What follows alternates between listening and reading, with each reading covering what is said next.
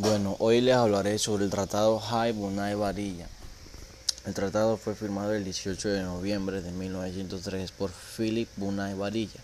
representante del gobierno de Panamá, y John Milton High, representante de los Estados Unidos. Pocos días después de la separación de Panamá de Colombia, dicho tratado, además de su objetivo principal, contenía cláusulas en las que practicaban y colocaron a Panamá bajo la protección estadounidense para, garantizar su separación y evitar accidentes militares de Colombia como respuesta a su secesión. Además permitió que se estableciera el dominio de los Estados Unidos eh, sobre una franja de 10 kilómetros de ancho sobre la que pasaría el canal de Panamá y que fue llamado zona del canal de Panamá. Ese tratado tuvo vigencia hasta el 1 de octubre de 1979, fecha en que entraron en vigor los tratados Torrijos-Carter, con lo que se puso fin a la presencia y administración estadounidense en el canal de Panamá. Panamá había sido parte integral eh, de toda forma de organización política y territorial que tuvo la República de Colombia desde 1831 hasta 1903,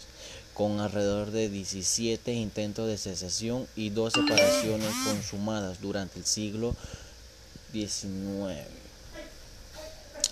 Entre las razones por las que el Departamento de Panamá declaró su separación de Colombia el 3 de noviembre de 1903 se encuentran el fracaso de las obras de construcción del Canal de Panamá, que ocasionó grandes pérdidas humanas y materiales en el istmo, las antiguas pretensiones autonomistas de la clase política panameña y el rechazo del Tratado Harran-Hay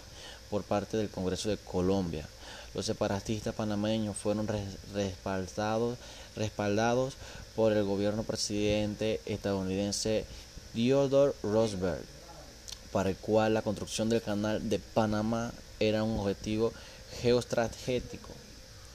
En la tarde del 4 de noviembre de 1903, el gobierno provisional proclamó formalmente la República de Panamá. El 6 de noviembre, el gobierno estadounidense por intermedio del secretario de Estados Unidos, John Hay, hizo el reconocimiento de facto de la nueva nación mediante un telegrama enviado a cónsul de Panamá. El 15 de noviembre, Hay envió, a Bunay Varilla un proyecto de tratado basado en el rechazo tratado Herran Hay algo modificado para que se amoldara a las condiciones que se había suscitado en ese momento y le solicitó que le devolviera tan pronto como fuera posible. El doctor Philip Bunay Varilla, en su obra Relaciones entre Panamá y los Estados Unidos, dice, la cuestión de quién fue el autor del Tratado del Canal de 1903 no se ha logrado dilucidar se le atribuye a Bunay Varilla, al secretario Hay, al presidente Roosevelt, a los señores Ruth Knox y Sachs, al almirante Walter y el abogado consultor de Bunay Varilla, Frank Pavey. Bunay Varilla hizo bastantes modificaciones al proyecto y todas no satisfechos.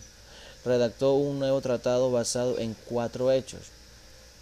en cuatro hechos que fueron la neutralidad del canal de Panamá, la igualdad para todas las banderas, tanto las estadounidenses como las demás, el pago a Panamá de los 10 millones de dólares originalmente destinados a Colombia y la protección de Panamá contra cualquier agresión. Ok, con el Tratado de 1903, Estados Unidos de América